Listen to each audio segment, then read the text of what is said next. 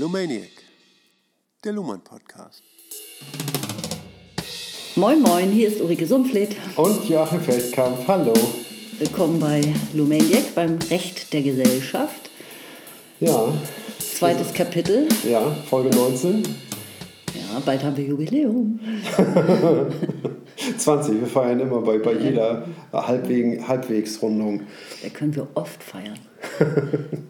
Was ich mir vorgenommen habe, diesmal mal am Anfang zu sagen, ist, äh, für alle, die vielleicht zum ersten Mal ausgerechnet diese Folge sich jetzt ausgesucht haben, um da mal reinzuhören, ähm, wir sollten mal erwähnen, bei Niklas Luhmann kann man eigentlich immer einsteigen, an Das jeder stimmt, Stelle. Ja.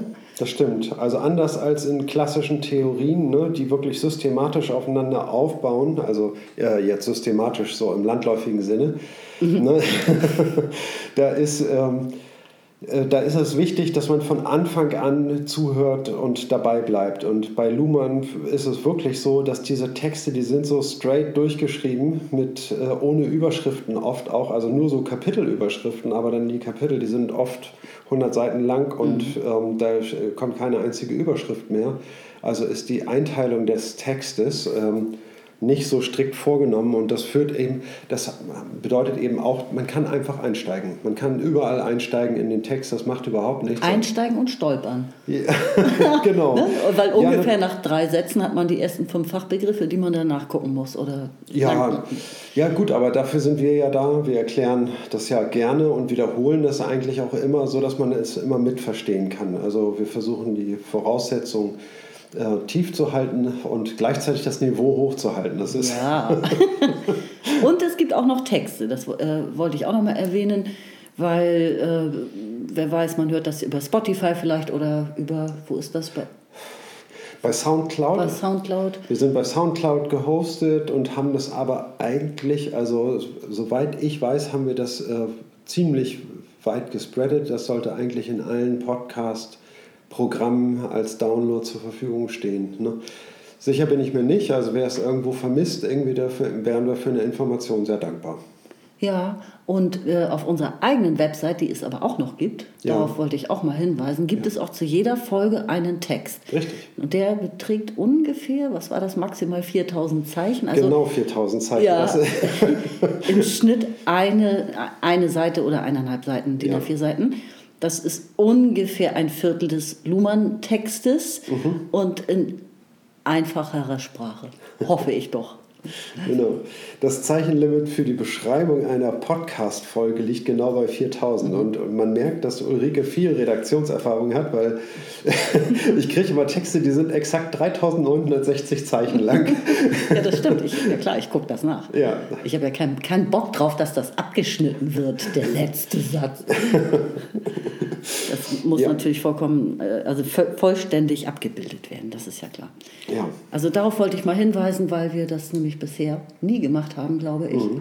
Ne? Es gibt die ähm, Lumaniac-Website, lumaniac.de und da findet man äh, unter Podcast find, kann man jede Folge hören, die ist dort eingebunden und da kann man direkt darunter den Beschreibungstext lesen und wenn man Fragen hat und, ähm, sage ich mal, dran ist am aktuellen Geschehen, das ist völlig unabhängig, aber es gibt unter der Folge gibt es eine Kommentarfunktion, die man gerne dafür benutzen kann, um mit uns Kontakt aufzunehmen, Fragen zu stellen. Und ähm, wir beantworten das natürlich per E-Mail, aber auch gerne äh, erwähnen wir so eine Frage ähm, anonym, wenn es gewünscht ist, äh, und äh, diskutieren Sie vielleicht ja. ein wenig, ne, wenn da was Interessantes dran ist und irgendwie, ne, das soll ja auch keine Einbahnstraße sein. Irgendwie mhm. der Podcast ist ja das Schöne an Web 2.0, dass es immer so diese Response-Möglichkeiten gibt. Na gut. Dann mhm. wünsche ich mir nur noch, dass die Leute, die den Zettelkasten digitalisieren, ganz, viele ganz viel Unterstützung bekommen und da rasch voranschreiten, weil immer wenn ich da reingucke, ist ausgerechnet das, was ich suche, noch nicht erfasst. Und dann ja. sitze ich vor dieser Entschuldigung, aber Sauklaue von Niklas Luhmann. Ich kann das nicht lesen. Fotografiert ist es aber noch nicht durch die ja. Texterkennung bzw. durch die Dechiffrierung gejagt. Genau, ich kann das über, wirklich, ich kann fast kein Wort äh, lesen ja. Das ist so schade. Mhm. Also kommt in die Puschen bitte. Wenn ihr uns hört. Kleine Flaschenpost. Na prima. Okay. Ähm, wir, waren, wir sind im zweiten Kapitel. Es geht um die operative Schli äh, Geschlossenheit des Rechtssystems. Ja. Ähm, Aber wir haben einen anderen Begriff der Schließung, nämlich jetzt sind was, wir bei normativer Schließung mittlerweile. Ne? genau, was die spezifische Variante der, der operativen Schließung für das Rechtssystem ist. Ne? Das, äh, und da sprechen wir von einer normativen Schließung. Ne? Die operative Schließung, die ist durch die Kommunikation, also dadurch, dass wir kommunizieren, sichergestellt. Die normative Schließung ist sichergestellt durch, die, ähm, durch das Rechtssystem, was das Besondere am Rechtssystem ist. Ne? Dass es da zusätzlich zur operativen Schließung noch die normative Schließung gibt. Genau, und die oberste Norm im Recht, um sich auch gleich was darunter vorstellen zu können, ist ja eigentlich, dass gleiche Fälle gleich und ungleiche Fälle ungleich behandelt werden. Das wäre dann eine. Norm, Ja. Ne, die auch äh, ja, geschlossen sozusagen im Rechtssystem befolgt und verfolgt werden muss. Richtig. Ne? Und die Unterscheidung zwischen Recht und Unrecht äh, stattfinden muss, dass immer alles äh, diesen Code berühren muss. Ne? Genau. Das sind Normen. Und daran lässt sich auch gut anschließen, nämlich der letzte Absatz, da ging es um die Frage irgendwie eher im Nationalsozialismus. Ne, das haben wir ja sozusagen als jüngste Geschichte vererbt bekommen, ne, diesen Nationalsozialismus, wo mit allem gebrochen wurde. Was war da mit dem Rechtssystem passiert in, in den Zeiten des Nationalsozialismus? Ne? Und man kann eben feststellen, dass, man, ähm, dass die Rechtsfunktion überhaupt nicht ausgesetzt wurde, sondern das Recht hat nach wie vor eine wichtige Funktion gehabt im, im Staat, im, in, im Reich irgendwie. Ne? Man hat es ähm, aufrechterhalten. Aber was ist geschehen? Ne? Wie hat man diese Verbrechen des Nationalsozialismus mit dem Recht vereinen können? Da musste ja irgendwas passieren. Ne? Denn ansonsten wären die ja alle verurteilt worden. Ne? Und Ne, Und ähm, dort hat man da nicht eine Kontinuität ausgesetzt bei dem Rechtssystem. Aber dem ist nicht so, sondern das Rechtssystem hat diese Funktion äh, beibehalten und sich dem Führerprinzip nur untergeordnet. Ne? Das heißt also auch andere ethische Normen, die Rassegesetze, waren plötzlich Bestandteil, sage ich mal, einer ja, quasi einer Ersatzethik, ne, was man da so eben Ethik nennt. Ne? Und ähm, die, ähm, und das hat, sage ich mal, einen ausreichenden Effekt gehabt, um im Nationalsozialismus die Autopoiesis des Rechtssystems fortzusetzen. Ne? Die Selbstreproduktion durch Kommunikation. Durch ne? Kommunikation. Ne? So eben hat sich ähm, äh, das Rechtssystem fortgesetzt. Naja, durch politische Korrupt Ja. Korruption, die vorweggenommen wurde. Ne? Und nach, also, durch politische Filter, die vorgeschaltet genau, wurden. Ne? vorgeschaltet. Wir hatten das äh, mit dem Reaktionswert bei Gotthard Günther, ne, der wird vorgeschaltet, dieser Reaktionswert irgendwie. Ne, ist das verarbeitbar im Rechtssystem? Ja, nein. Wenn ja, dann darf es im Rechtssystem diskutiert werden. Wenn nein, dann wird es überhaupt nicht erwähnt im Rechtssystem. Genau, dadurch wird praktisch äh, verunmöglicht, dass bestimmte Fälle überhaupt äh, für unser Rechtsempfinden gerecht behandelt werden oder Ja. überhaupt vielleicht verhandelt werden. Ne? Also es, es wird etwas Genau. vorgeschaltet, bevor der eigentliche Code des Systems Anwendung findet, Genau. nämlich die Unterscheidung Recht-Unrecht. Wird Ja. eigentlich ja aus heutiger Sicht vorher schon entschieden, ja, indem man Genau. eben sagt, die haben sowieso kein Recht auf, das sind gar keine Menschen mehr oder so. Mhm. Ne? Und dann hat man das eben auch durch Personalien einfach. Ne? Also so einfach ist es eben auch. Ne? Man kennt diesen oder jenen Richter und man weiß, der agiert so und so. Ne? Und es gibt andere, die ähm, äh, haben äh, Courage, sage ich mal, irgendwie und zeigen Widerstand, wenn sie äh, vor diese Aufgabe gesetzt werden. So kann man mit Personalentscheidungen eben auch Entscheidendes regeln. Ne? Und man sieht, das Rechtssystem hat sich fortgesetzt, aber unter anderen Voraussetzungen. Ja.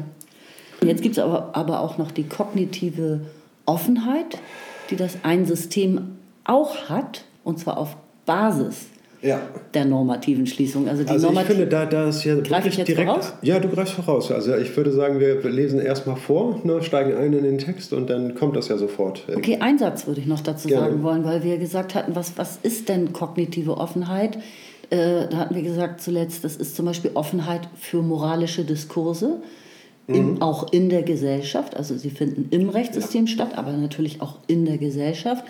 Und wir hatten gesagt, äh, oder Luhmann sagt, äh, diese äh, kognitive Offenheit ähm, dient auch dazu, offen dafür zu sein, die eigenen Normen wiederum eventuell zu ändern, also Richtig. zu hinterfragen. Genau. Ja, auch dafür wird diese Also diese normative Schließung ist eben die Voraussetzung für alles sozusagen, weil die Normen sind das Wichtigste. Mhm. Aber die kognitive Offenheit spielt zusammen.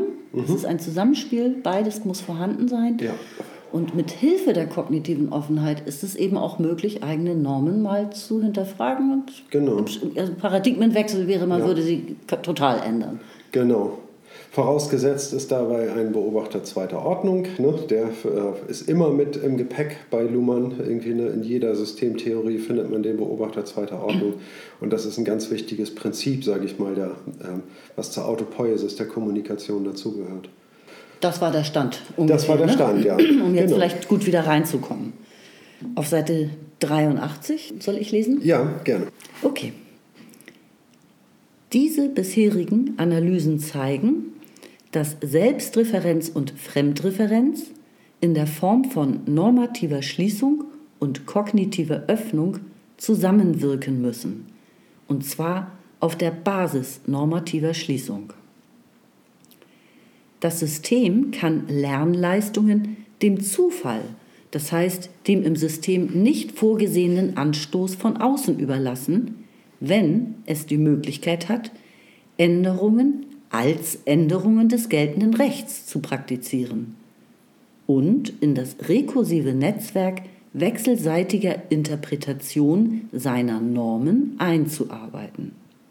Pressionen kann man schlucken und nachregulieren etwa Nichtverfolgung von Straftaten, auf das Opportunitätsprinzip der Staatsanwaltschaft zurückführen oder Nichtvollstreckung von Gerichtsurteilen auf den höheren Rechtswert der Vermeidung von Unruhen. Die Autopoesis des Systems ist, im Recht wie in der Gesellschaft, wie im Leben auch, ein ziemlich robustes Prinzip, gerade weil sie nur weiterlaufen oder aufhören kann. Das heißt aber nicht, dass Destruktion nicht möglich wäre. Und man kann an der Art der Lernleistungen, die dem System aufgenötigt werden, Warnsignale ablesen. Nicht umsonst hatte der liberale Staat mit seiner nie wieder erreichten Rechtskultur die Legende verbreitet, der absolute Staat sei durch sogenannte Machtsprüche des Monarchen regiert worden um ein anderes Rechtsprinzip, das der Gewaltenteilung, dagegen durchzusetzen. Zitat Ende. Mhm. Also, wir beginnen sozusagen mit dem Verhältnis Selbstreferenz und Fremdreferenz und auf der anderen Seite haben wir eine andere Differenz, nämlich die normative Schließung und kognitive Öffnung. Mhm. Und diese beiden Differenzen lassen sich einander zuordnen. Ne? Das heißt also, die Selbstreferenz des Systems, ne? da wird beobachtet im Hinblick, da wird das Selbst beobachtet im Hinblick auf eine normative Schließung. Ne? Das heißt, sind wir immer noch geschlossen, sind wir immer noch im Betriebsmodus des mhm. Rechts. Und wenn wir die Selbstreferenz einschalten, dann geht es immer grundsätzlich um die Frage, sind wir im Bereich normativer Schließung. Ja. Und Leuchtet das, ein, ja. das wird eruiert. So, und wenn man ähm, im Modus kognitiver Öffnung ist, ne, dann ist man immer in, äh, in der Fremdreferenz. Ja, man beobachtet die Umwelt. Ne? Genau. Wir haben eine kognitive Offenheit und zwar insofern, ne, wir teilen die Welt ein in bestimmte, äh, wir teilen sozusagen dieses Bild, äh, was dem Recht präsentiert wird, ein in äh, gewisse Differenzen ne, und teilen zum Beispiel ein Täter und Opfer ne, im ähm, Strafrecht. Ne?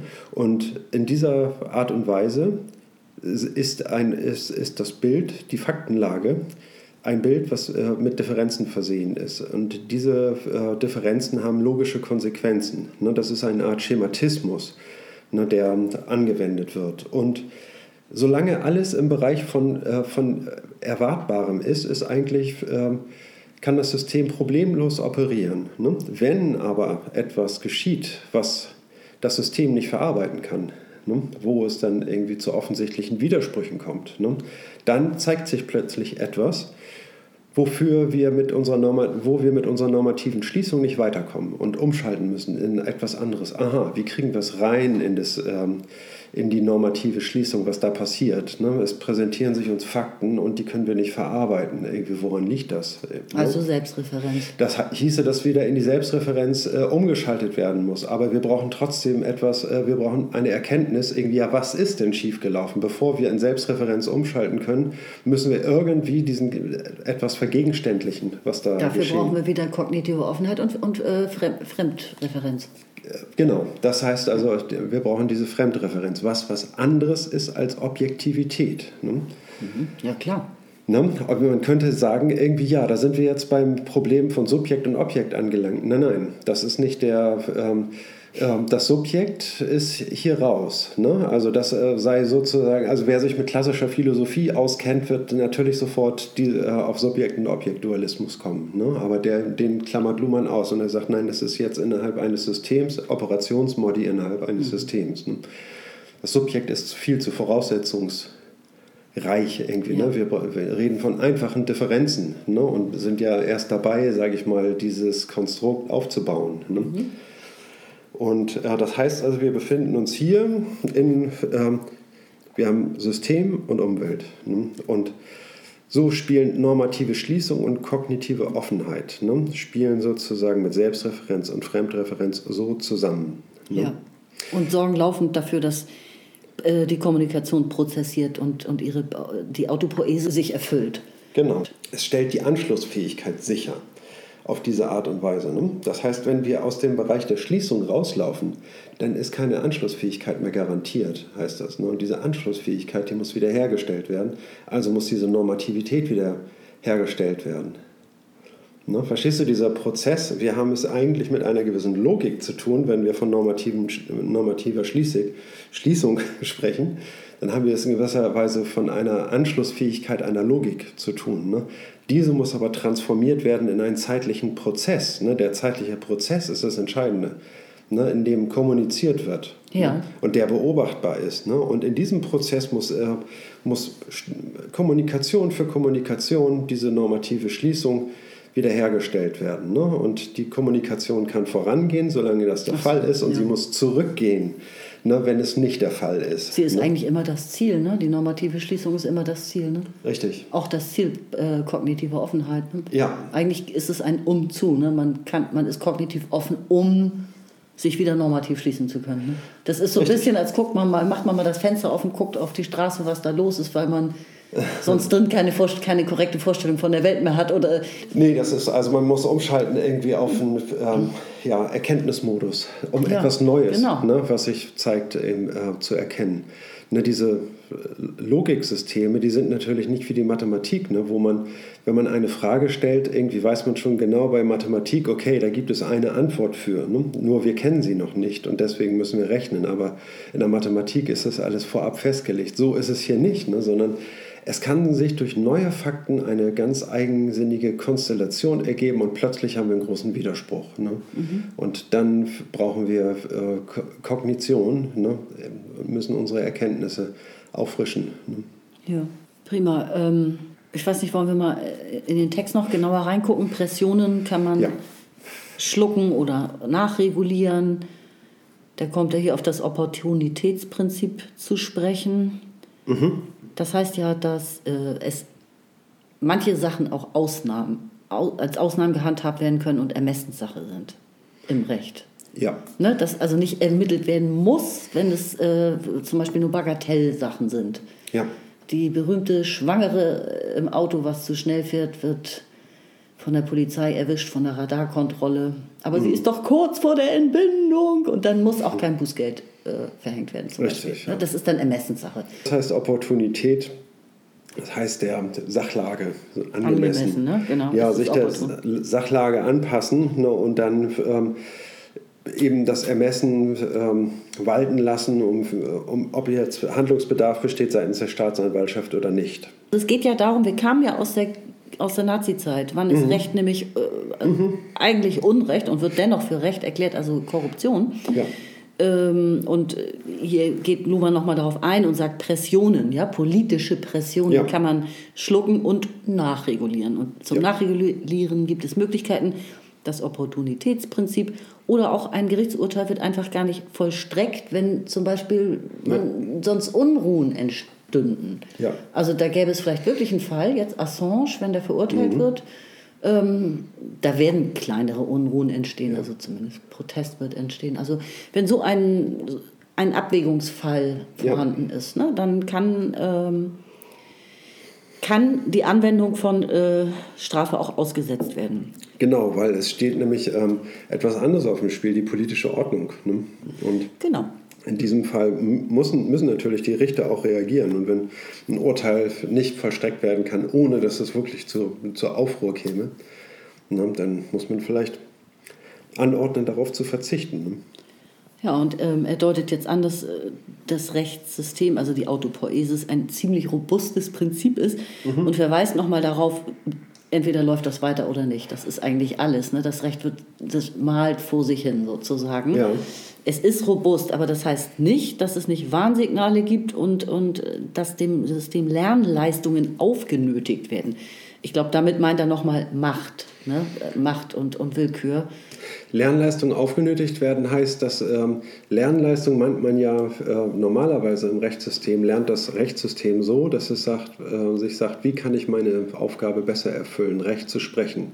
Ne, darin, okay. ne, das ist ein, ein Regress und innerer Dialog des Rechtssystems, könnte man sagen. Ne? Und, die, äh, und wenn äußere Pressionen darauf einwirken und ihm etwas aufgenötigt wird, ne, ja, dann lernt das System auch, aber eben nicht nach, nach der operativen und funktionalen Prämisse des Systems. Ja, okay, ich meine, er kommt jetzt hier zum, äh, zur Erfindung der Gewaltenteilung, wenn man so will, ähm, zum Absolutismus. Mhm. Das gibt, geht ja hier um Machtsprüche. Ja. Und in der Fußnote nennt er auch noch ein ja. Werk von einer Regina Ogorek, das Machtspruch-Mysterium. Mhm. Das habe ich nun in die Google-Maschine geworfen und bin nur auf äh, Pay Walls gestoßen. Ich habe dazu also nichts gefunden und hatte auch nicht mehr die Zeit, mich also da jetzt dicker einzuarbeiten. Ja. Äh, es ist auf jeden Fall wohl ein großes und bekanntes Kapitel, das im Absolutismus gerungen wurde, natürlich zwischen der eigentlichen Justiz in Anführungszeichen und den sogenannten Machtsprüchen, die dann äh, Landesherren, Herrschende ja. äh, von sich gegeben haben und dadurch auch Recht sprechen konnten. Also es gab eine Art, es gab ein, ein gegenseitiges Konkurrieren, es gab auch ein Misstrauen. Ähm es wurde ein, ein Paradigmenwechsel durchgezogen. Ne? Der, der Paradigmenwechsel vom liberalen Staat zum äh, vom absoluten Staat zum liberalen Staat. Ne? Ja, mit samt Rechtssystem dann. Ne? Samt Rechtssystem. Genau, überhaupt Staatsgeburt sozusagen, Staatsgedanken ja. und so weiter sind. Ja. Zeitalter der Aufklärung sind damals groß geworden. Mhm. Ich will nur sagen, auf diese Machtsprüche kann ich jetzt hier leider nicht genauer eingehen. Das scheint ganz interessantes Kapitel zu sein, was wohl auch in der neuesten Geschichte nochmal ähm, also neu aufgearbeitet wurde oder kritischer gesehen wird heute, als es das vor kürzerer ja. Zeit noch war, äh, wurde. Also man sieht auf jeden Fall hier an diesem Wechsel, wie auch immer, ne, das jetzt historisch ähm, zu ähm, belegen ist, äh, wird hier gezeigt, dass eine, äh, eine Pression auf das Rechtssystem ausgeübt wird. Ne? Und zwar will der liberale Staat sich durchsetzen und er will die Gewaltenteilung durchsetzen. Mhm. Das ist die Idee, die man da im Kopf gehabt hat. Ne? Und ähm, wie gelingt es aber, den, sage ich mal, den Staat mit dem politischen System und dem Rechtssystem auf die andere Seite rüberzubringen? Ne? Und da hat man ähm, mit einem Frame gearbeitet, und zwar, dass es durch Machtsprüche des Monarchen regiert worden sei. Das ist ein Frame sozusagen, weil ja so diese, dieses Mitteilungshandeln, ja. sage ich mal, als ein Bild verwendet wird, um, ähm, um die politische Realität zu erklären. Ne? Der König redet, ne? der spricht Machtworte aus. Ja. So, ne? Also so, es war praktisch früher Kampagnenjournalismus. Ja, könnte man ja? sagen. Ne? Um, um, den Monarchen genau. da so ein bisschen rauszuhalten aus der Rechtsprechung. Ne? So könnte man das sagen. Und so hat man auf diese Art und Weise diese Macht überhaupt thematisiert und in den Diskurs gebracht. Ne? Also hat sie, sage ich mal, hochgehoben und sagte irgendwie, wir werden durch Machtsprüche regiert. Ne? Und dann daran anknüpfend irgendwie sagen, wir müssen übergehen zur Gewaltenteilung. Ne? Die mhm. Macht des Monarchen muss gebrochen werden, irgendwie in verschiedene Gewalten, die unabhängig voneinander existieren. Ne? Das war zum Beispiel zur Zeit Ludwigs des 14. Ja. Und ähm, ich habe hier vorhin kurz nachgelesen, Friedrich der, oh. Friedrich II., ne? der, ja. der Große von Preußen. Ja ähm, der hat in seinem Testament 1752 geschrieben, den Satz fand ich toll, ich habe mich entschlossen, niemals in ein laufendes Gerichtsverfahren einzugreifen. Mhm. Punkt. Also wir waren ja, ich wollte eigentlich nur darauf hinaus, dass äh, das ein gutes Beispiel dafür ist, dass es so eine Übergangszeit war. Ähm, Luhmann führt es ja deswegen hier auch auf. Es gab Warnsignale für, ja. ne, für das Rechtssystem sozusagen, für die Justiz. Äh, dazu handeln auch, mhm. Botschaften auszusenden ja. und, und Mehrheiten dafür zu bekommen, dass äh, die Normen sich ändern. Die Norm, mehr, die Norm dass der Herrscher äh, Machtsprüche spricht.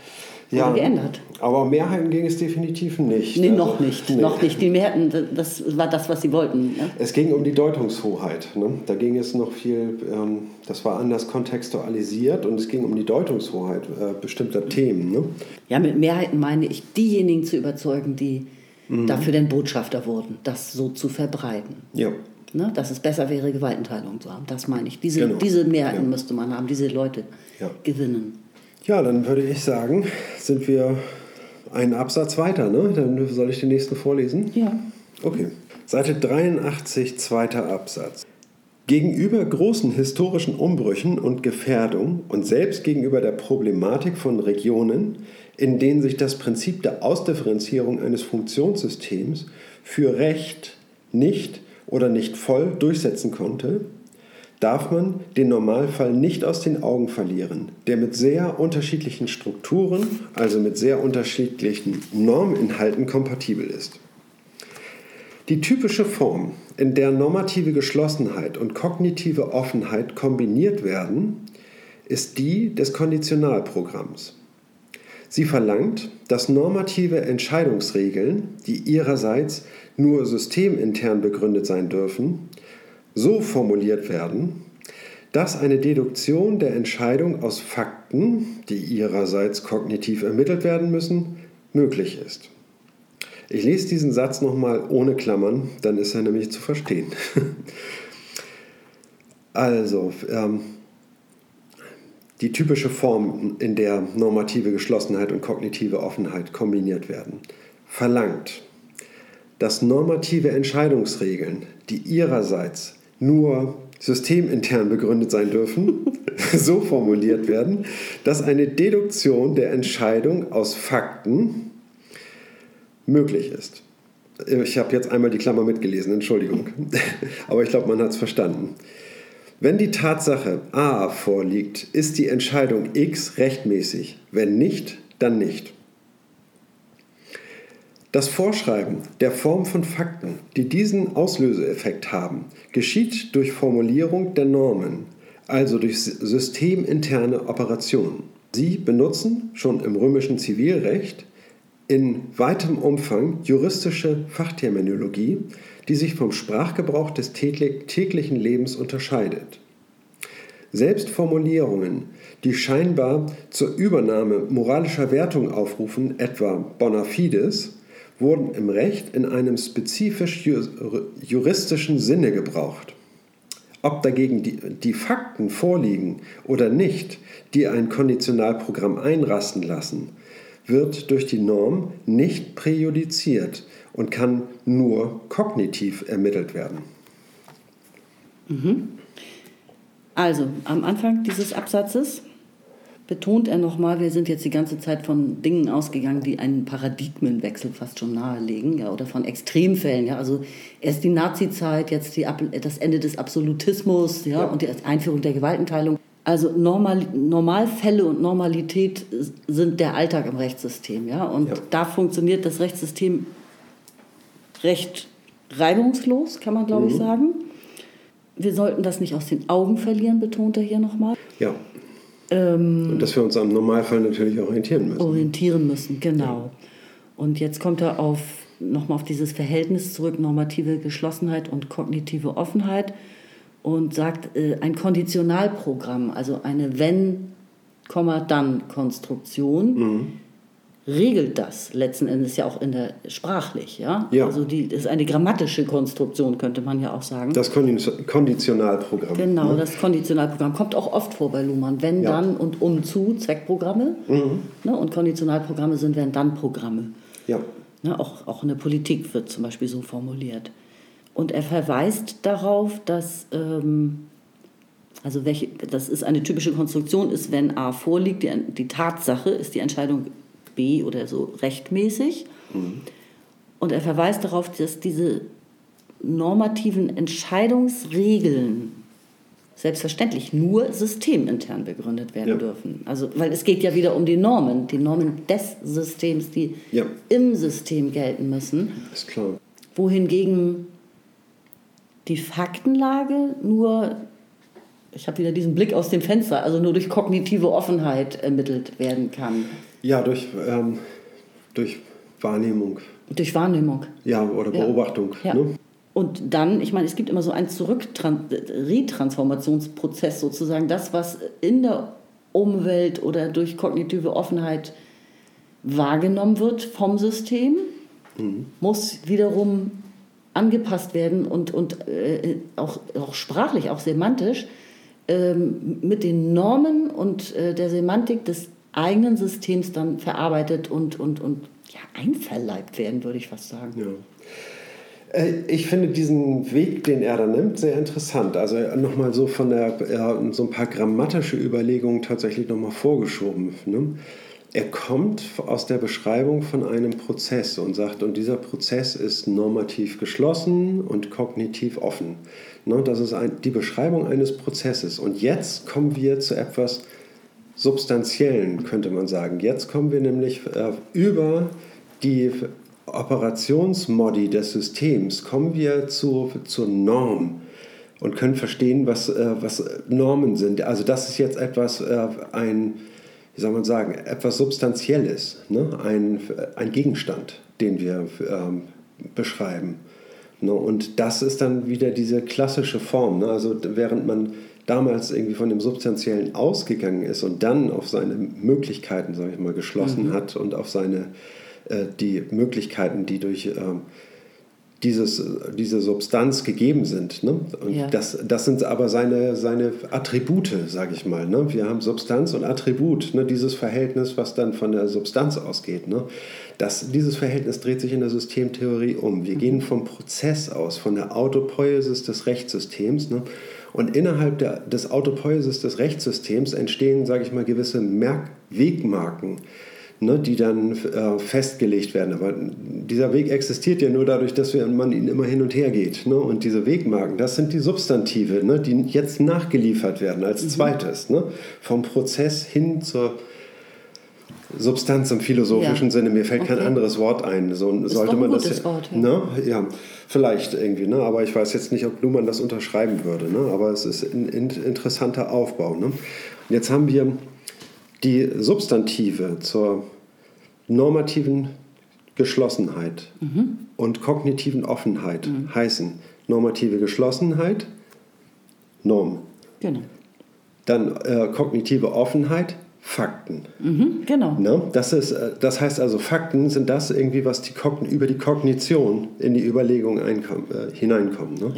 Und was da hineinkommt, das kann nicht antizipiert werden, auch nicht beeinflusst werden. Ne? Wir haben nur Normen. Mit den Normen, wie soll man sagen, konditionieren wir unsere Anschauung ja. ne? und bringen, sage ich mal, gewisse Konditionalprogramme in Verbindung mit einer Faktenlage, ne? in dem, ja. sage ich mal, äh, das einrastet, dieses System. Mhm. Ne? ich finde es großartig. Also auch dieses, also ich habe bisher bei Luhmann noch nichts anderes gefunden als ähm, Konditionalprogramme und Zweckprogramme. Mhm. Also zwei Formen. Mhm zwei Formen sind im Wesentlichen dafür verantwortlich, dass wie unser politisches System Regierungserklärungen ja. schreibt, ja. Ja, also Konditionalprogramm und Zweckprogramm ja. hast du gesagt, ne? Das sind zwei Alternativen, ne? Und ich denke mal, man kann ohne weiteres sagen, dass Zweckprogramme zu Handlungssystemen gehören ne? mhm. und damit auch in eine ähm, andere Kategorie von Systemen als die, die Luhmann beschreibt. Ne? der, äh, es gab ja diesen Habermas, Luhmann-Kontroverse, ne? Zweckbegriff und Systemrationalität, ne? diese, ähm, die, äh, die diese beiden Dinge in Verbindung bringen. Ja, es lässt sich irgendwie äh, sehr abstrakt herunterbrechen, aufgrund einer guten theoretischen Unterstützung, die Luhmann auch in Anspruch nimmt. Ne? Und äh, also zum Beispiel als nächstes kommen wir zu Gregory Bateson oder so, ne? der dann irgendwie auch ein Vordenker ist, was das angeht. Ne? Oder Beobachtung zweiter Ordnung. Ne? Ich glaube, Heinz von Förster ist das. Äh, ja, jetzt ja. schwelgst du hier schon mal, in, flatterst du schon in den nächsten Absatz hinein. Entschuldigung. Wir ja. sind noch in diesem Absatz. Okay, alles klar. Lass uns noch mal in die äh, einzelnen Sätze vielleicht reingucken, ob sich da noch was ergibt. Ähm, das Vorschreiben der Form von Fakten geschieht durch Formulierung der Normen, mhm. also durch systeminterne Operationen. Also das ist auch interessant, nicht? Die Form von Fakten. Ja. Fakten müssen in einer bestimmten Form genau. äh, aufbereitet werden. Wagen, genau, was ja? heißt Form hier? Ja. Was heißt hier Form? Formal, wow. nee, ich will auf was ganz Bestimmtes hinaus irgendwie. Ich greife richtig tief in die abstrakte Kiste. Oh, George Spencer Brown? Ja, Form. Form gleich Distinction und Indication. Ne? Also ich finde es ganz interessant. Das Vorschreiben der Form geschieht durch Formulierung der Normen, also durch systeminterne Operation und jetzt kommt er auf die Fachterminologie zu sprechen, die es eben schon, im, also schon immer gab, in Anführungszeichen. Mhm. Ne? Also schon im römischen Recht. Ja. Ähm, Was heißt bona fides? Ähm, Im guten Glauben, ne, heißt das. Im guten Glauben, ja. Im guten Glauben, äh, aber ich glaube, Fides heißt irgendwie auch, äh, das gute Recht irgendwie ist eine, eine Forderung auch, so, ne, dass das Recht auch das gerechte Willen, das Gute, ne, was, äh, also Gerechtigkeit. Ne? Und Im Volksmund hat man immer gesagt, Dummheit schützt vor Strafe nicht. Ne? Also ja. das ist natürlich durchaus ein, ein, ganz wichtiger Begriff im Rechtssystem. Also, gehört, gehört das hierher? Äh, Doch, das gehört hierher. Es gibt ja ganz viele Fälle, wo der, dieser gute Glaube äh, zu Rechtsfällen führt.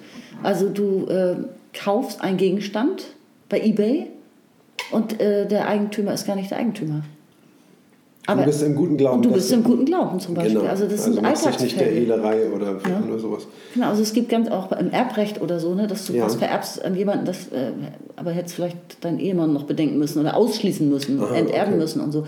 Also das, äh, das ist schon ein großes Feld.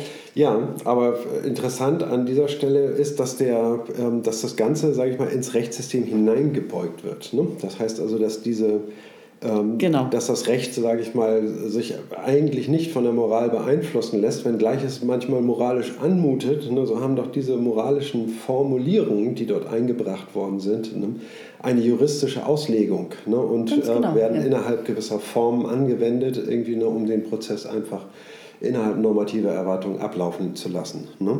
also genau, das ist dieses Einverleiben auch semantisch. Ne? Ja. Es muss dem es muss den Code berühren, inhaltlich, mhm. aber das muss auch durch eine eigene Sprache zum Ausdruck gebracht werden, ne, die dem auch Rechnung trägt. Genau. Es werden ja die ganze Zeit irgendwelche Normen herzitiert. Ne? Die Gespräche verlaufen ja so, dass man Paragraphen heranzieht und damit eine Norm, äh, die im Gesetz steht, heranzieht und indem man sie vorliest. Ne? Greifen die Fakten, ähm, kriegen die Fakten auf mal irgendwie eine, rutschen sie in diese Rolle hinein. Mhm. Ne? Der in eine Erzählung, sage ich mal, irgendwie ne, gibt es Leerstellen und die Fakten, die rutschen in diese Leerstellen hinein. Allein dadurch, dass man diese Norm zitiert ne? und dann greifen sie. Sie stehen ja. in, auch in einem anderen Licht dadurch, eventuell. Ja. Ich finde, so eine berühmte Filmszene, die es doch in jedem zweiten Gerichtsfilm gibt, ist doch dieses, Frau trinkt ein Glas Wein oder zwei Glas oder so. Ja. Und äh, denkt, also der Zuschauer hat auch das Gefühl, alles in Ordnung mit der Frau, die ist ja jetzt keine Alkoholikerin deswegen ja. und so. Dann passiert aber irgendetwas, äh, ein Fall ereignet sich sozusagen mhm. und vor Gericht wird mhm. es, ihre Aussage dann nicht mehr als seriös und so weiter äh, dargestellt. Ne? Ja. Sie waren unter Alkoholeinfluss. Ja, mildernde Umstände. Ne? Also es gibt irgendwie einen Grund, ähm, Tatbestand, irgendwie eine, okay, Diebstahl. Das muss aber abgemildert werden, irgendwie, weil sie war nicht ganz bei Sinnen. Ne? Sie war irgendwie so. benommen ne? ja. ne? und hat irgendwie geglaubt, sie könnte das jetzt einfach nehmen und äh, weil sie betrunken war, ne? aus Gründen. Genau, und, da werden und dann greift etwas anderes, irgendwie eine zusätzliche Norm, ne, mildernde Umstände aufgrund äh, nicht voller ähm, Strafmündigkeit zum Zeitpunkt des Geschehens. Ne? Genau, eine, eine Norm äh, lässt äh, ein Verhalten oder so in einem ganz anderen Licht plötzlich erscheint. Das Genau. wollte ich sagen. Ja, äh, und das ist interessant. Ne? Diese Normen werden zitiert, ne? aber es lässt sich nicht beeinflussen, ob die Fakten, ich mal, einrasten. Irgendwie, ne? die, äh, in, in Normen. So, ne? Da gibt es keine Garantie. Ne? Und die Fakten haben ihre Unabhängigkeit gegenüber äh, gewisser Normen. Ne? Sie sind nicht abhängig davon. Die Fakten, sage ich mal, lassen sich nicht herbei Ja. zitieren, so, Ja. ne? wie, wie es Normen. Also man könnte sagen, die Fakten sind der Störfaktor im Rechtssystem. ja, ganz klare Kiste. Ohne Fakten keine Fälle. Ohne Fakten wäre es viel ruhiger, viel gemütlicher. Ohne Kläger keine Klage. Und was gibt es da noch so für Grenzfälle, sag ich mal? Das habe ich früher, ich habe mal im Buchhandel zwei Jahre gearbeitet. Und da habe ich mir in mein Tagebuch damals aufgeschrieben, nur die Kunden stören. Ansonsten war das nämlich wirklich mein Paradies eigentlich. Regaleweise Bücher. Ja, ich fand das da eigentlich ganz gemütlich. Ja. Nur die Kunden haben gestört. Jo, Ich mache weiter, ne? du bist dran mit Vorlesen. Okay, Seite 84. Das Rechtssystem kann demnach externe Fakten zur Kenntnis nehmen, aber nur als intern erzeugte Information. Das heißt, nur als Difference that makes a difference. In Klammern Gregory Bateson. Und die Differenz im Systemzustand muss sich auf die Rechtsanwendung, letztlich also auf den Code beziehen. Das Rechtssystem kann, anders gesagt, keine Normen, wohl aber Wissen auf die Umwelt beziehen. Doch selbst ein solches Zitieren von Wissen aus der Umwelt ist eine rein interne Operation und kein Vorgang des sogenannten Transfers von Informationen. In Klammern, Genau dies besagt der zweiteilige Informationsbegriff von Bateson, a difference that makes a difference, der zum Ausdruck bringt, dass eine Information eben darin besteht, dass ein System im Hinblick auf einen Unterschied den eigenen Zustand ändert. Kognitiv offen heißt demnach nichts anderes, als dass das System die entsprechenden Informationen in fremdreferenzieller Einstellung erzeugt, sie auf Unterschiede in seiner Umwelt bezieht. Externe Fakten.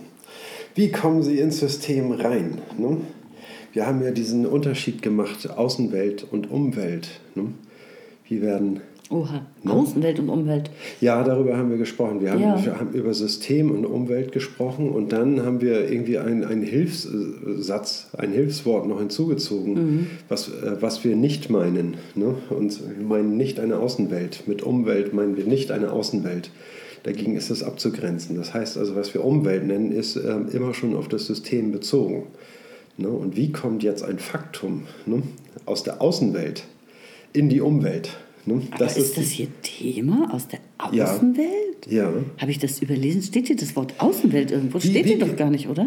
Nein, das, das steht da nicht, ne? das, äh, sondern das ist jetzt die Interpretation. Ne? Und äh, wir fragen uns, wie kommen Fakten ins System hinein?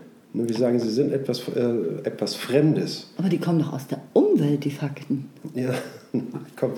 Wenn sie, wenn sie aus der Umwelt kommen, ne, dann könnte ja die Vermutung naheliegen, dass man damit meint, irgendwie, ne, dass ähm, das System quasi dafür verantwortlich ist, dass die Fakten kommen. Und das wollen wir eben gerade nicht. Ne? Also müssen wir sagen, aha, okay, wie kriegen wir jetzt äh, dieses Faktum, das wir ja nicht beeinflussen können durch, unsere, äh, normati durch unser normatives Erwarten. Wir können keine Fakten herbeizitieren.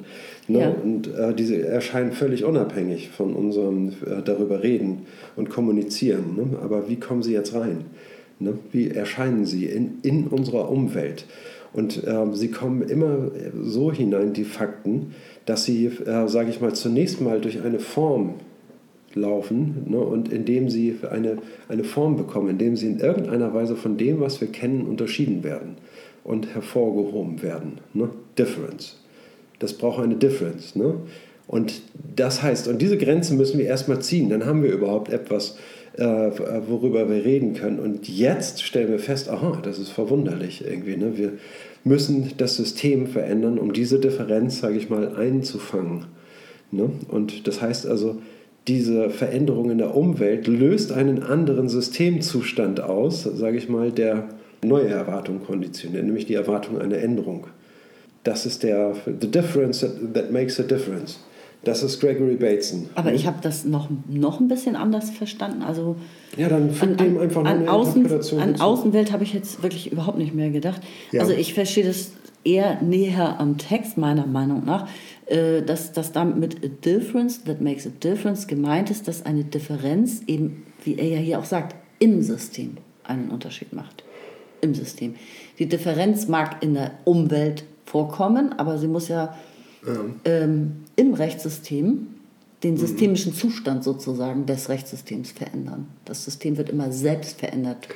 Dass Ganz- das damit gemeint ist. Das habe ich auch genau gesagt. Ne? Aber ich bin eigentlich noch ein bisschen ähm, tiefer rein. Ja, es ist tatsächlich so, wir haben über, über diese Trivialmaschinen, Heinz von Förster, ne? was ist eine Trivialmaschine und was ist eine nicht triviale Maschine? Ja, ne? Input, Output oder eben, weil nicht trivial, da wird der eigene Zustand verändert des Systems. Das, Wenn man zuverlässig den, die, den Output vorhersagen kann anhand einer Tabelle ne, bei entsprechendem Input. Ne? Mhm. Wenn man zuverlässig vorhersagen kann, was der Output ist, ne, dann haben wir es mit einer Trivialmaschine zu tun. Wenn die Maschine aber kaputt ist oder wenn die Maschine so intelligent ist, dass sie äh, Output je nach Bedarf auch ändern kann, irgendwie, ne? dass man, ähm, sage ich mal, wenn man eine unendlich lange Zahl hat, wie die Zahl Pi, ne, dass man dann einfach sagt, irgendwie, okay, gut, äh, hier hake ich es ab ne, und stelle es anders dar. So, ne, dann ist, ist die Erwartung, sage ich mal, äh, dann hat das System eine Entscheidung getroffen irgendwie und hat einen anderen Output als der, der erwartet wurde. Ja. Ist jetzt ähm, vielleicht äh, ein bisschen weit, aber gen genau das meint es hier, ne? dass das System seine Zustände ändern kann, anpassen kann. Ne? Und nach welchen Bedingungen werden die angepasst? Ja, nach, nach eigenem Ermessen, ne? was dann aber funktional ausgerichtet ist ne? und eine, äh, einen bestimmten Grund hat, wie es, wie es den Zustand ändert, wenn es ihn denn ändern muss. Ne? weil es seine Autopoiesis vollziehen will. Das ist eigentlich der Grund. Ne? Genau, es, es sucht die Anschlussfähigkeit. Ne? Ja. Das ist der, und, und dann äh, braucht es irgendwie eine, einen Beobachter zweiter Ordnung. Diese Unterscheidung hier, diese Beobachtung, a difference that makes a difference, ne? das so abstrakt zu formulieren, ne?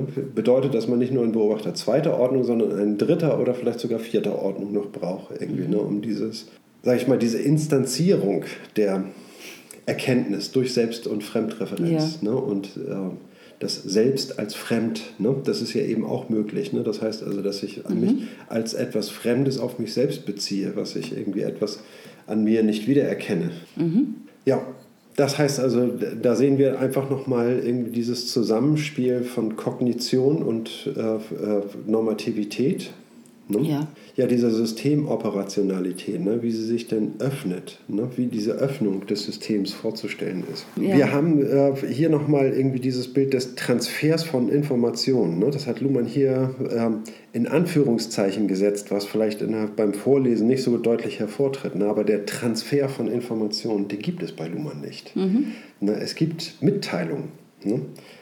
Diese Mitteilungen können aber gar keine Informationen, sag ich mal, transportieren, ne, weil Informationen sind ja was vollkommen anderes als die Mitteilung. Die Mitteilung ist möglicherweise ein Zettel oder ein gesprochenes Wort, was ja irgendwie eine gewisse Klangmaterialität hat und ähm, da fliegen ja keine Informationen mit, sondern Informationen werden immer nur im System gewonnen. Ne?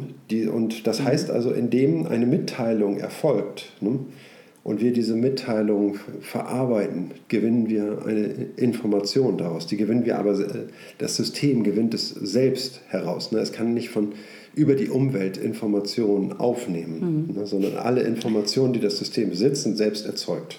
Ja.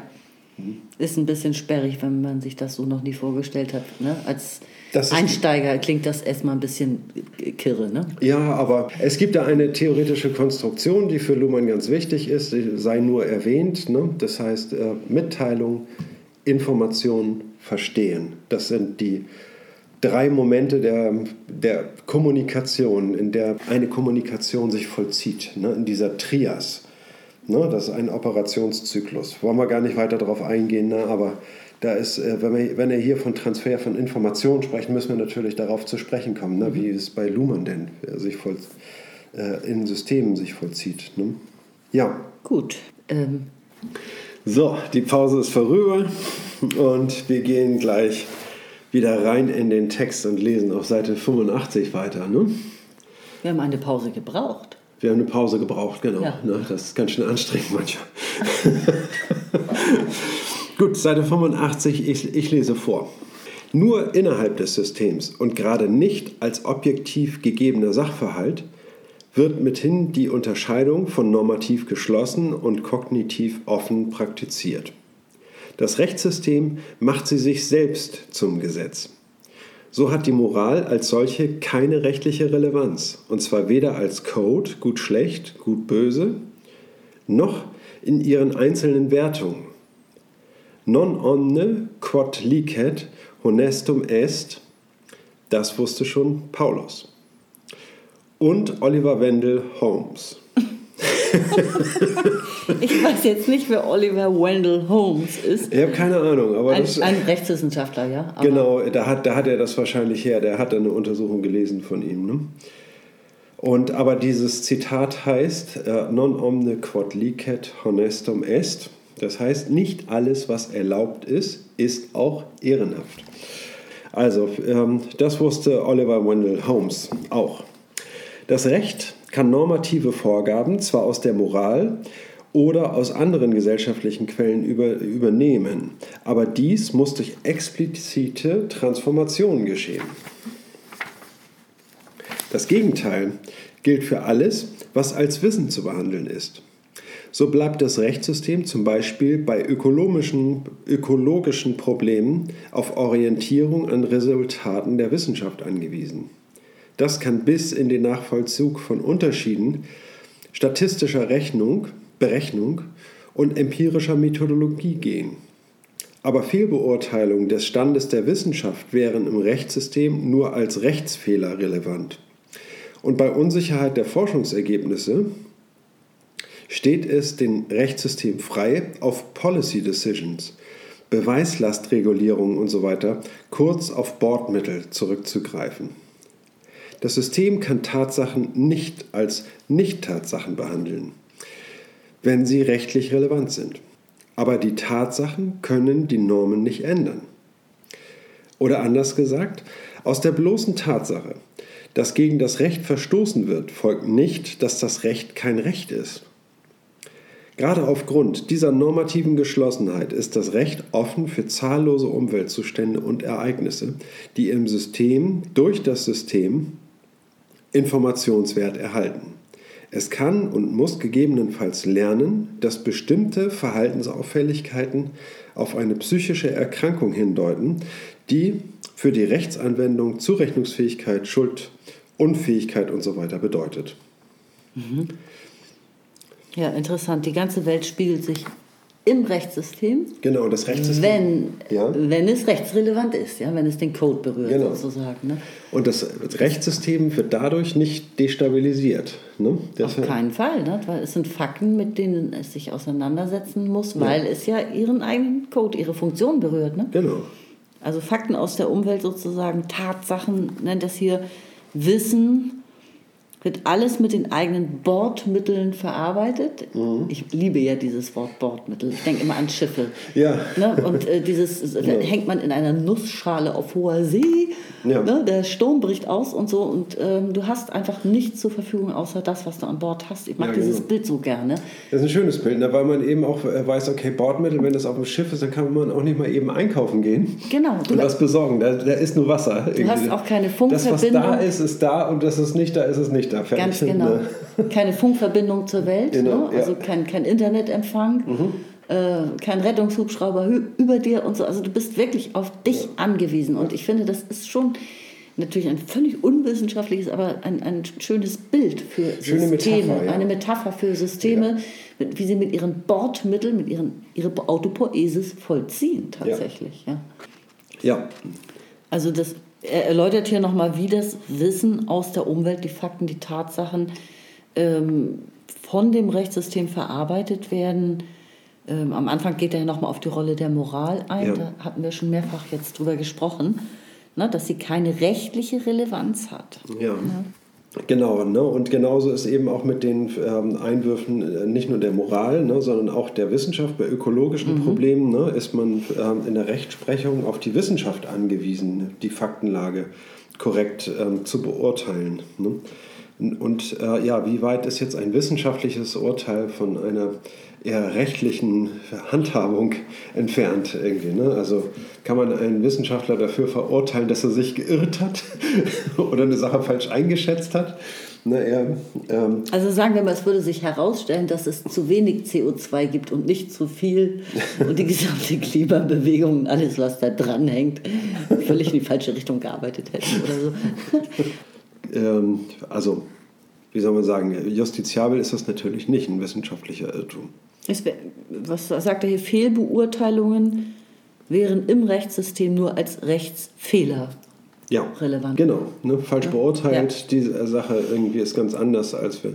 Ne, dann wäre das ein Rechtsfehler. Wie nennt man solche Rechtsfehler? Irgendwie ist ein, ja, keine Prüfung, sage ich mal. Ne? Genau. Hat ja. einer, einer weiteren Prüfung nicht standgehalten. Ja, so, ne? zweites ne? Urteil, äh, ja. also zweites Expertenmeinung oder so ja, genau. hätte eingeholt werden müssen zum Beispiel. Ne? Genau, es werden ja auch immer zu Gerichtsprozessen psychologische Gutachten eingeholt. Ne? Und, dann, Oha, und da passiert ja auch alles Mögliche, ne? um diese äh, Gutachten ja, in die eine oder andere Richtung ausfallen zu lassen. So, ne? Und da Ganz gibt es genau, sicherlich ja. irgendwie auch jede Menge Querelen. Wer begutachtet die Gutachter? Ja. Gab es mal eine ganz tolle Dokumentation drüber. Aha. Hm.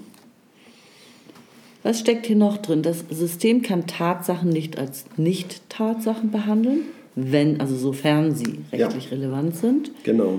Und die Tatsachen können aber auch das Recht nicht erschüttern, ne? dass es eben Geltung hat. Ne? Das heißt also, mhm. das ist diese Ambivalenz sozusagen. Ne? Das heißt also, das System verhält sich unabhängig zum Glück von den Tatsachen, ne? weitgehend. Ich finde, er arbeitet das hier mit diesem Satz nochmal schön heraus, wie autonom so ein Funktionssystem ist, wenn er da schreibt, gerade aufgrund der normativen Geschlossenheit mhm. ist das Recht offen für zahllose Umweltzustände. Richtig. Ne? Und dann nennt er solche Fälle wie, ach, die ist doch gar nicht zurechnungsfähig gewesen und so. Also ja. Äh, bis wohin das geht. Es geht praktisch in alle Bereiche der Gesellschaft, in ja. alles vorstellbare und auch nicht vorstellbare Ereignisse können kommen in jeder Form. Wenn sie irgendwie diesen Code berühren, das unterschieden werden muss, ist das unrechtmäßig gewesen, was da geschehen ist genau. und so.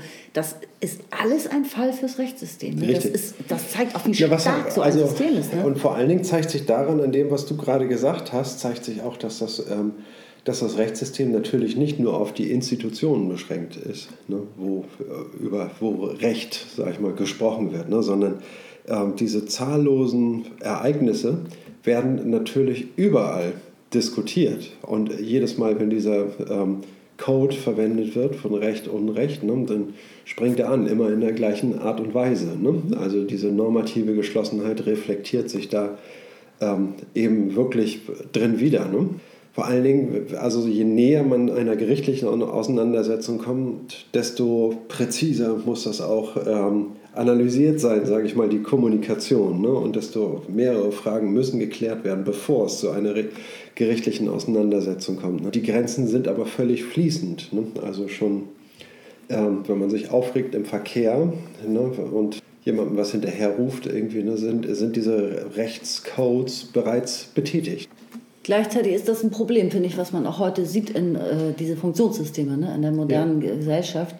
Ähm, wir sind alle am, am Rande äh, unserer Kapazitäten, weil diese Multiperspektivität ja. so, äh, sich so vervielfacht hat, ne, dass man nicht mehr mitkommt. Also wenn man, man kann jedes Thema, egal welches, jedes Ereignis, mhm.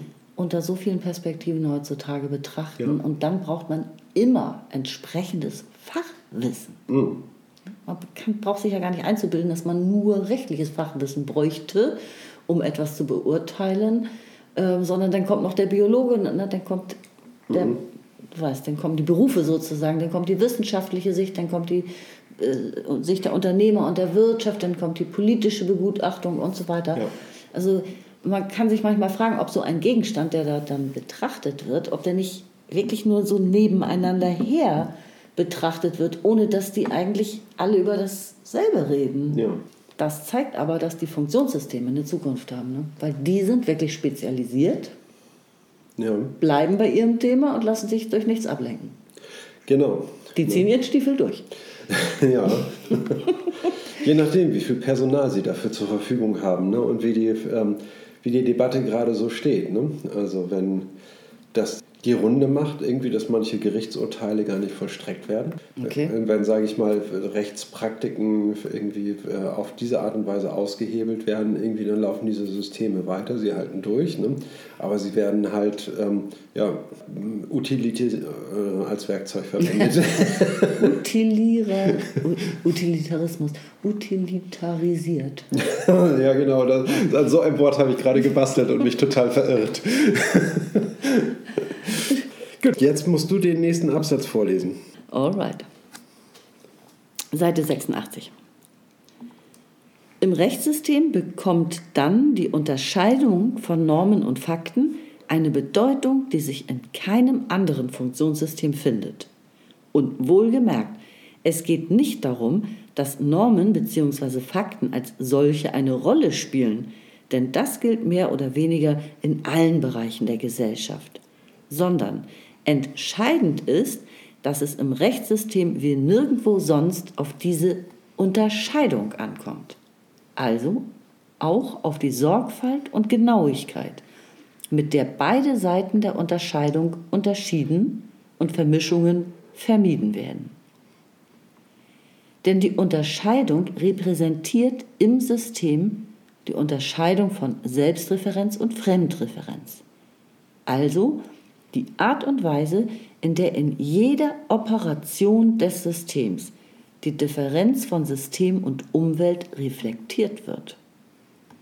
Und allein schon deshalb dürfte, selbst wenn es sie gäbe, eine Logik nicht zugelassen werden, die von Fakten auf Normen zu schließen erlaubt. Oder umgekehrt von Normen auf Fakten. Ja, nachdem wir das jetzt analysiert haben, fasst er, sage ich mal, die Ergebnislage zusammen. Und er sagt irgendwie, ja, Normen und Fakten spielen im Rechtssystem eine sehr wichtige Rolle. Sie sind eine Hauptunterscheidung. Natürlich gibt es sowohl Normen als auch Fakten in allen Bereichen der Gesellschaft, ne, wo man auch die Wissenschaft spricht ja von Fakten, ne, oder wenn man äh, in allen möglichen Bereichen wird von Fakten Genau. geredet oder auch von Normen. Ne, und den, ähm, und aber er sagt, im Rechtssystem kommt es besonders auf diese Unterscheidung an. Ne? Und auf die Unterscheidung von Selbstreferenz und Fremdreferenz und wie das mit Normen und Fakten kombiniert wird oder Ja. zu kombinieren ist ne? und welches, äh, worauf da besonders zu achten sind. Das heißt also, äh, jedes System hat seine Leitdifferenzen, könnte man sagen. Ne? Und Normen und Fakten ist eine Leitdifferenz, die ähm, sich äh, zu 100% auflösen lässt, sage ich mal, in einer Kreuztabelle zu Selbstreferenz und Fremdreferenz. Ne? Restlos, sage ich mal, lässt sich diese ähm, Operationalität von Systemen in diese ähm, ähm, in dieses Korsett zwängen. Ne? Das erinnert dann ähm, an Talcott Parsons mit diesen Kreuztabellen, ne? die äh, durchaus äh, ganz ähnlich funktionieren, sage ich mal, indem sie äh, solch einen äh, Sinnzusammenhang stiften, ne? indem man sagt, irgendwie, okay, innerhalb dieses, in dieser Kreuztabelle irgendwie, ne, haben wir verschiedene Kategorien, die logisch zugeordnet werden können. Ne? Und Ist, ist Parsons nicht der Erfinder der Kreuztabelle geradezu gewesen? Parsons ist der Erfinder der Kreuztabelle. Ein Biologe, ne? Nee, Nee, Soziologe? Soziologe und Philosoph.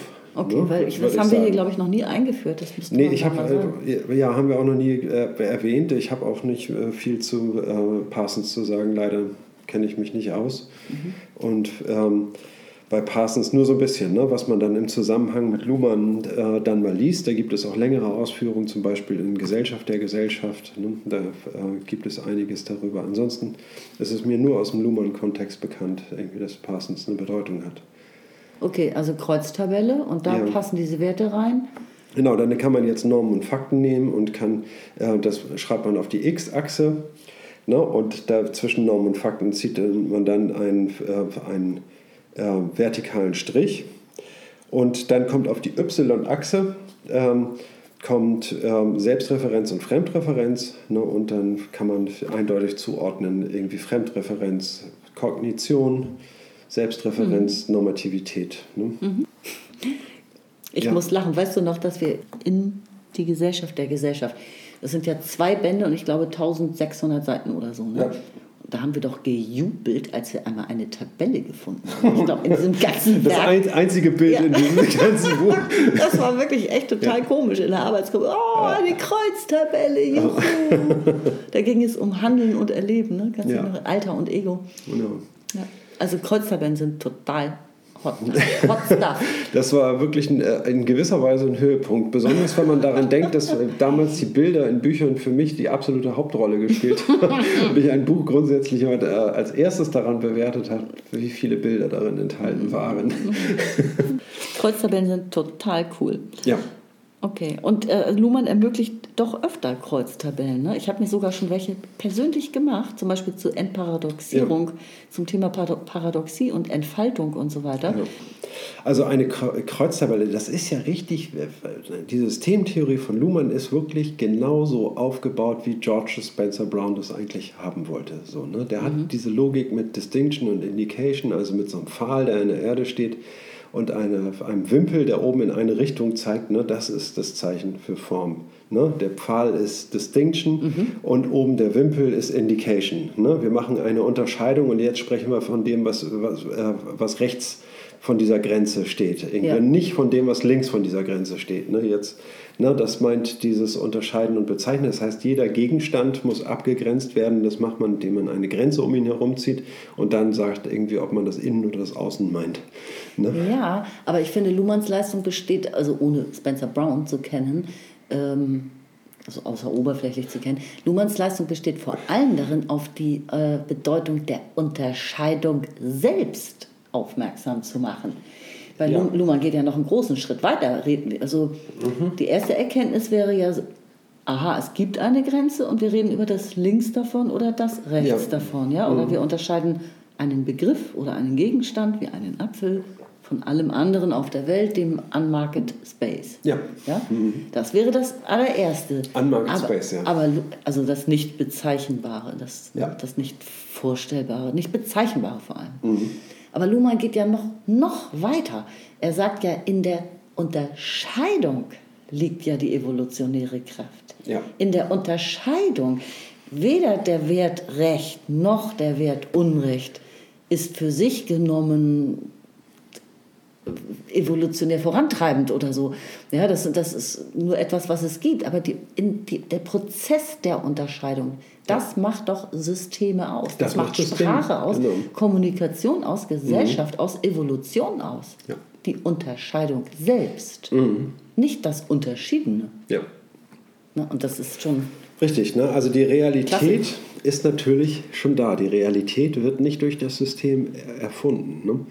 Was, äh, was das System macht, ist Grenzen in diese Realität einzuzeigen. Und dass wir tatsächlich, wenn wir von Realität äh, sprechen, so im Großen und Ganzen, ne, dann äh, sprechen wir vom Unmarket Space irgendwie. Ne? Und ohne Systeme gäbe es nur den Unmarket Space irgendwie. Das heißt also eine Welt ohne jede Differenzen, die also gar nichts besagt.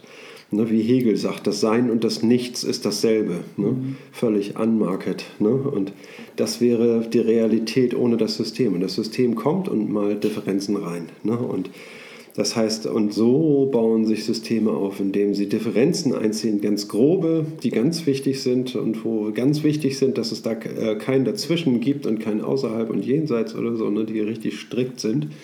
Ne? Und den, ähm, und es gibt Differenzen und es arbeitet mit Differenzen, aber welche, die dann eben auch viel weicher sind. Ne? Und, und das haben wir uns alles eingebrockt, weil wir das Alphabet, die Sprache und die Kommunikation erfunden haben. Ne? Ja. ja. Sonst wäre es ja heute viel gemütlicher. naja, also. Doch, ich ähm, denke schon. Das Blöde wäre, wir hätten keine Computer. Ne? Ich mag die ja. Und kein gebratenes Steak. Ja, das Woody Allen. Woody Allen. Kein, und Woody Allen hätten wir auch nicht. Ja. Ich glaube, es war super interessant und ich glaube, wir haben einen Gedanken auch zumindest richtig gut zum Abschluss gebracht, wie, wie Operationen in, in Substanz überführt werden, in etwas Substanzielles, irgendwie aus einem reinen Prozess heraus. Eine Sache hätte ich noch hinzuzufügen. Du hast vorhin gesagt von der Differenz. Ne? Mhm. Und da wollte ich noch darauf verweisen, dass damals schon Identität und Differenz in der, ähm, in der Tradition der Philosophie eine lange Zeit äh, immer schon diskutiert worden und die äh, Differenz war wohl bekannt. Aber sie war immer der Identität untergeordnet. Mhm. Die Identität ist sozusagen dasjenige, was, äh, was stiftet, dass es im Unterschied zur Identität so etwas wie eine Differenz gibt. Ne? Die Differenz ist immer das Zweite gewesen. Ne? Und auch hier gibt es bei Luhmann eine Umkehr ne, und sagt irgendwie nichts Identität am Anfang, ne, sondern immer eine Differenz. Und dann, wenn wir oben einen Winkel dranhängen, dann kommt die Identität. Mhm. Ne? Das heißt also, dass, äh, dass die Identität das Zweite ist. Ne? Wahnsinn. Ja. Wirklich Wahnsinn, ja. Ne? sehr erhellend und sehr erschreckend auch. ja, es ist erschreckend, aber in. in ähm, das ist ein Paradigmenwechsel. Ne? Es ist ein Paradigmenwechsel. Ja. In, der Theorie auf jeden Fall. Ne? Und der Konstruktivismus oder die Loslösung von der Metaphysik ist, sage ich mal, unbedingt erforderlich, um solche Theoriemodelle überhaupt verwenden zu können. Ne? Es ist ein reines Theoriedesign, was Luhmann anbietet, mhm. ne? was Aufschluss bietet ein sehr beruhigendes. Ja. Weil ich werde jetzt mich demnächst hinübergleiten lassen in den Unmarket Space. Willst du schon schlafen gehen oder wie? Nein, ich finde diese Vorstellung einfach manchmal ganz schön, dass alles folgt. Es ist alles ein Unmarket Space. Es ist alles ja. vollkommen bedeutungslos. Es besteht nur aus Differenzen, aus mhm. konstruierten Vorstellungen, ja, aus Differenzen. Ja. Aus unterscheiden und bezeichnen, das ist eigentlich das, was in meinem Hirn rumwabert. Ja. Und in deinem auch und in allen anderen auch. Ja. Das stimmt, ne? es ist ja diese Meditation. Ich finde also die stärkste Differenz, oder früher war eine der stärksten, ne? diese Horizontlinie, ne? die Grenze zwischen ja. Immanenz und Transzendenz, die hat man daran ja immer gesehen, ne? so dass der Überbau, ne? der beginnt, sage ich mal, vom Horizont. Ne? Da lässt es sich schon so scharf unterscheiden. Da beginnt die Welt. Ne? Hier werden Arme ausgestreckt, übrigens, um das zu illustrieren. und der Roscoe, ne? Mark Roscoe, der hat ja auch immer diese Bilder gemalt. Ne? Und das Urbild ist sozusagen ein Mönch, der am Meer steht und auf den Horizont schaut und der Horizont verschwimmt aber. Und Roscoe hat den Mönch weggelassen und hat gesagt, ja, ich will nur diese Impression, das, was diesen, diese Horizontlinie, die hat er immer wieder gemalt. In allen Bildern ist diese Horizontlinie äh, versinnbildlicht immer als verschwommene. Ne? Und diese Übergänge, und das ist Kontemplation. Ne?